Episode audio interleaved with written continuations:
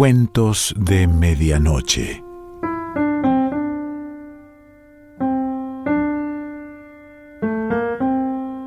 El cuento de hoy se titula De violines y gallinas y pertenece a Daniel Moyano.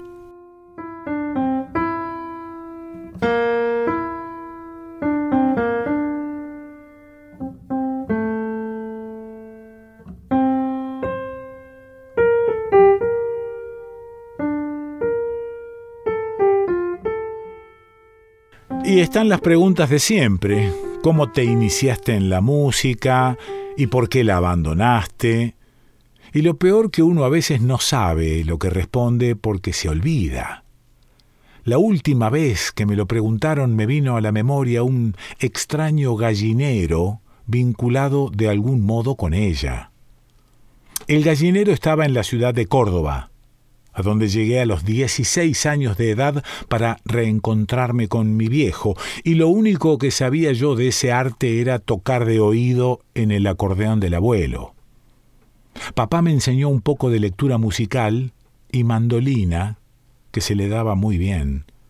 Pero la noción de violín, que para mí fue como el descubrimiento de América, se la debo a dos españoles de Galicia, vecinos míos, que vivían como yo sobre la calle llamada Camino a Montecristo, calle que para mí, que venía de leer a Dumas el Viejo, conducía a la casa del conde D. Uno de ellos, Manolo, era el dueño de un próspero criadero de gallinas. El otro, Paco, vivía en un garage y durante la semana vendía a domicilio novelas por entregas editadas en Barcelona, entre ellas Genoveva de Viavante, que era casi infinita y hacía llorar a barrios enteros. Los fines de semana integraba a esas orquestas espasmódicas llamadas rejuntados que tocaban tangos en los pueblos de la campaña. Llevaba veinte años estudiando la cingaresca de Sarasate, que tocaba de maravilla hasta llegar a cierto compás que nunca pudo superar. Se trataba de un impedimento metafísico. Este compás es como el día de mi muerte, decía desesperado cada vez, o sea, siempre, que no podía ponerle los dedos encima. Por las tardes salíamos a la vereda con mi viejo a tomar el fresco y de paso ver pasar ese monumento que era la hija de Manolo. Desde allí escuchábamos a Paco en su violín, a la sazón gitano, y nos deleitábamos oyendo esa obra de Sarasate hasta el compás en que, lo sabíamos de antemano, arrojaba el instrumento sobre la cama y agarrándose la cabeza lloriqueaba pensando en lo duro que era el exilio hispanoamericano y lo absurdo que era el mundo. Superar ese obstáculo, deducía papá, hubiera significado mucho para él. Al otro lado del compás estaba esperándolo la Sinfónica de Córdoba, necesitada de buenos violinistas y el bienestar, por supuesto. De este lado, las orquestas de mala muerte con el infinito dos por cuatro abominable de los tangos y la pobreza, claro. Yo nunca había visto un violín de cerca hasta ese día en que me animé, llamé a la puerta del garage, me presenté y le dije que tenía interés en conocer el instrumento que tocaba. Me trató de tú, palabra que para mí era de los libros y no de la vida. Me hizo pasar a su garage repleto de partituras y folletines apilados hasta el techo, y sin mediar palabra ni necesarios ritos previos, abrió el estuche y me mostró su violín, que por ser lo único que trajo del otro lado del mar, era la única vinculación con la coruña o gruña, como él decía, apocopando. Quiero aprender, le dije, y él entonces me invitó a comer. Sacó afuera, o sea, a la vereda, que él llamaba acera, el bracerito donde hizo fuego de carbón y puso la olla con los ingredientes del pote gallego, y todo estaba hirviendo y despidiendo aroma, cuando con precauciones fundacionales me colocó el violín bajo el mentón y el arco en la derecha. Con un ojo y un oído veo el arco rozando la segunda cuerda y oigo su sonido. Con el otro veo pasar ese milagro sexy que es la hija de Manolo y oigo el repiqueteo de su taquito en la vereda. Siguiendo su ritmo de zapatos, me presento un día en su casa, toco timbre y de acuerdo a lo deseado, es ella quien atiende. Escucho su español peninsular y todo se me mezcla. El timbre del violín y el del parlar de la península. Cuando le digo que estudio con Paco y que quiero conocer a su padre, me dice que ya lo sabe y que le gusta mi sonido. O sea que ella también me mira cuando la miro y también me oye cuando la oigo. Usa el mismo tú que mi profesor, solo que más dulce. Abriendo puertas, me introduce en la mansión y cuando estamos muy adentro, se oye el violín de Manolo, impecable, paseando por una cingaresca nueva para mí lo que sucede al otro lado del compás imposible de Paco. Increíblemente, toca íntegra la pieza. Y cuando acaba, me saluda dando por sentado que nos conocemos desde siempre, con lo que me inaugura violinista. Estoy en las primeras lecciones, le digo. Ya lo sé, me dice, y en cuanto acabes con Paco ven a verme. Te daré clases de perfeccionamiento hasta revelarte los más de mil golpes de arco que sabrás que existen. Y bueno, entonces aparece lo de las gallinas. Salimos a uno de los tantos patios de la casa, que más bien es una finca, y después de unos jardines tipo Aranjuez, aparece una extensión dedicada a la cría de aves. Estas, según crecen, van rotando por distintos corrales, cada uno con un largo hilo aéreo del que cuelgan hojas de lechuga rozagante. Para poder comerlas, las gallinas tienen que saltar y saltar, llegando cada vez más cerca hasta alcanzarlas. Cuando lo consiguen, se las pasa a otro corral donde el hilo está más alto, obligándolas a mayores esfuerzos para alcanzar el alimento, como quien aprende a pasar el arco primero por la cuerda del mi, que es la más cercana, hasta llegar a la lejana cuarta, el sol, que para un principiante parece estar en otro mundo, o por lo menos del otro lado del compás, que nunca dejó vivir en plenitud a Paco. Y me explica que con esos ejercicios sus pollos y gallinas desarrollan unos muslos más grandes que los normales, de la misma manera que Paganini, a fuerza de pasar el arco unas 20 horas por día, desarrolló un brazo derecho musculoso y enorme, junto a un brazo izquierdo prácticamente raquítico por falta de ejercicio. Unos muslos tan grandes que los vendía en el mercado a más del doble del precio corriente. De ese modo, mientras las gallinas saltaban durante toda la jornada, Manolo, gracias a ellas y a su plusvalía, podía estudiar horas y horas a Sarasate y a Paganini. Las del último corral del criadero me atemorizaron.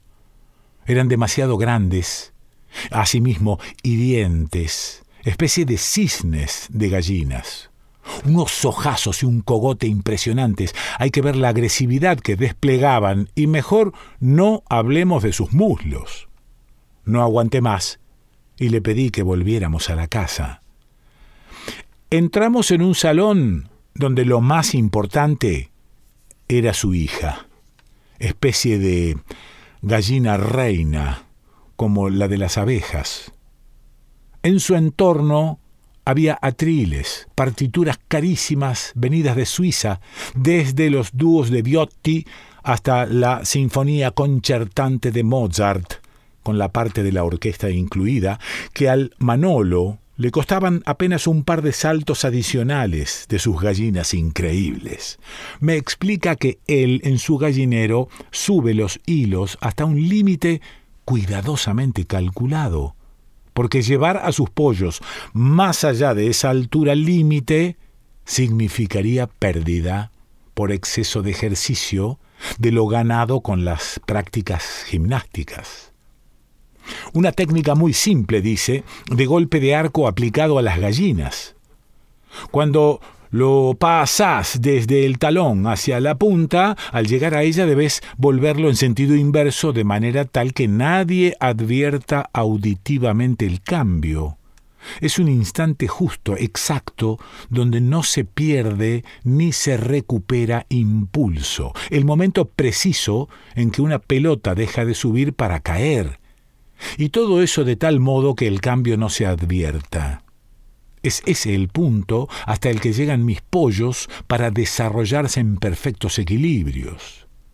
Gracias a estos descubrimientos hemos comprado esta casa y dentro de poco, en cuanto caiga franco, iremos de visita a nuestra tierra. Cuando se lo conté a Paco, se le entristeció un poco la mirada al tiempo que me decía que con el otro violinista yo aprendería mucho más. Esto me decidió a seguir siéndole fiel, aunque no tuviera hija, ni partituras, ni gallinas, y a renunciar de algún modo a la hija de Manolo, que según el horóscopo podría haberse convertido en mi primer amor. El único problema planteado por mi fidelidad era que mientras pasaba el arco junto al bracerito en la vereda, en vez de mirar las cuerdas del violín, me fijaba en mi brazo derecho observando el movimiento de los músculos, tanto al subir como al bajar, y lo veía como el muslo de los pollos más monstruosos de Manolo. Las de su hija, en cambio, cuando pasaban junto a nuestra pobreza, llegados del Olimpo, eran el golpe de arco más perfecto. La hija de Manolo, de noche, se multiplicaba para poder llenar los sueños de todos los adolescentes del barrio. Allí se paseaba en pantalones ajustados o en faldas con lo justo, sin que nadie se diera cuenta del cambio de prenda, como en el arco del violín tanto en los sueños como en la realidad, donde ella era igual que un sueño, siempre estaba llena o plena, como esos acordes sobre las cuatro cuerdas que se hacen con dos golpes de arco tan juntos que parecen uno solo. Y si yo no aprendí casi nada con Paco, fue por ella, por esa figura musical que pasaba fuera del pentagrama a los saltitos por la vereda rumbo a esos tranvías que había entonces llenos de luces y campanas.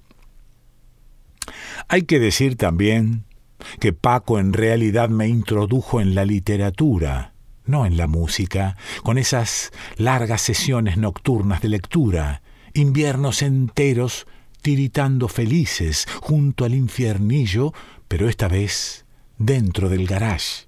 Hay que ver cómo sonaba en su voz La Casa de la Troya de Pérez Lujín, su predilecto, que él sabía casi de memoria, y si pasaba los ojos por la página era sólo para darse corte, alzándolos y mirando para otro lado sin interrumpir el discurso que él, en literatura, también podía repentizar, que también en sus asuntos de libros es posible leer a primera vista y casi sin mirar las letras. Paco, que me hizo conocer en ese garage mezclados con las partituras de Sarasate, los húmedos apriscos de Gabriel y Galán, las tierrucas de Pereda, el Armando Palacio Valdés, que creí olvidado, hasta que me topé con su estatua en una plaza de Oviedo y el inolvidable Campo Amor que todos hubimos. Paco, que un día se levantó como quien dice estresado, aunque todavía esa palabreja no existía, me dice que no puede enseñarme más, que mejor me inscriba en el turno nocturno del Conservatorio de la provincia, que todos sabemos regentea un violinista loco, un profesor que considera pecado mortal alzar el brazo cuando pasamos el arco sobre la cuarta cuerda, que como se sabe es la más lejana en el violín y demás instrumentos de esa familia. Entonces, es obligatorio en cada clase llevar un libro y tocar con él bajo el brazo a fin de no levantarlo. Y es que realmente está loco el profesor. Al principio ponemos cualquier libro, el que tenemos más a mano, algunos de tan pocas páginas que no te ayudan para nada, hasta que nos damos cuenta de que si el libro es grueso, la cuarta cuerda se te acerca. Hay un alumno que desde el comienzo usa La Regenta de Leopoldo Alas en un solo tomo, y es el mejor del curso. No dudo más, y me compro los Bundebrocks de Thomas Mann, Terra Nostra de Carlitos Fuentes todavía no había aparecido, y alcanzo la cuarta cuerda maravillosamente. Serás un genio, dice el profesor. Pero como los alumnos éramos muchos y él en cambio uno solo, la espera para dar la lección era muy larga, y esto obligaba a leer el libro que usabas para conseguir la cuarta cuerda. Así pasé por las obras más largas, desde el citado Mann hasta El hombrecillo de los gansos, de Wassermann, que también tiene su extensión, sin olvidarme de media docena de autores muy prolíficos que no puedo citar porque me olvido de ellos.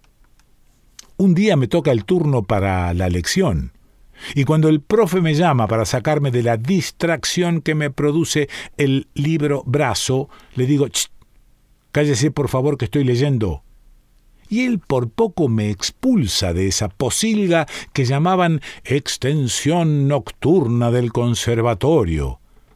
Entonces, resuelvo abandonar la música y dedicarme a la literatura. Si Paco y Manolo vivieran para saberlo, se morirían de risa. Yo, en el fondo, no sé si agradecer o no ese equívoco, los designios de la naturaleza, según ese marqués sádico, que además era tan feo, son ineluctables.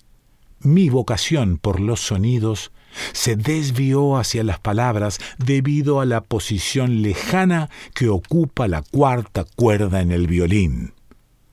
Eso me indujo a la literatura, de la misma manera que la cercanía del pulgar con los demás dedos de la mano del hombre induce a los humanos a la acción. Daniel Moyano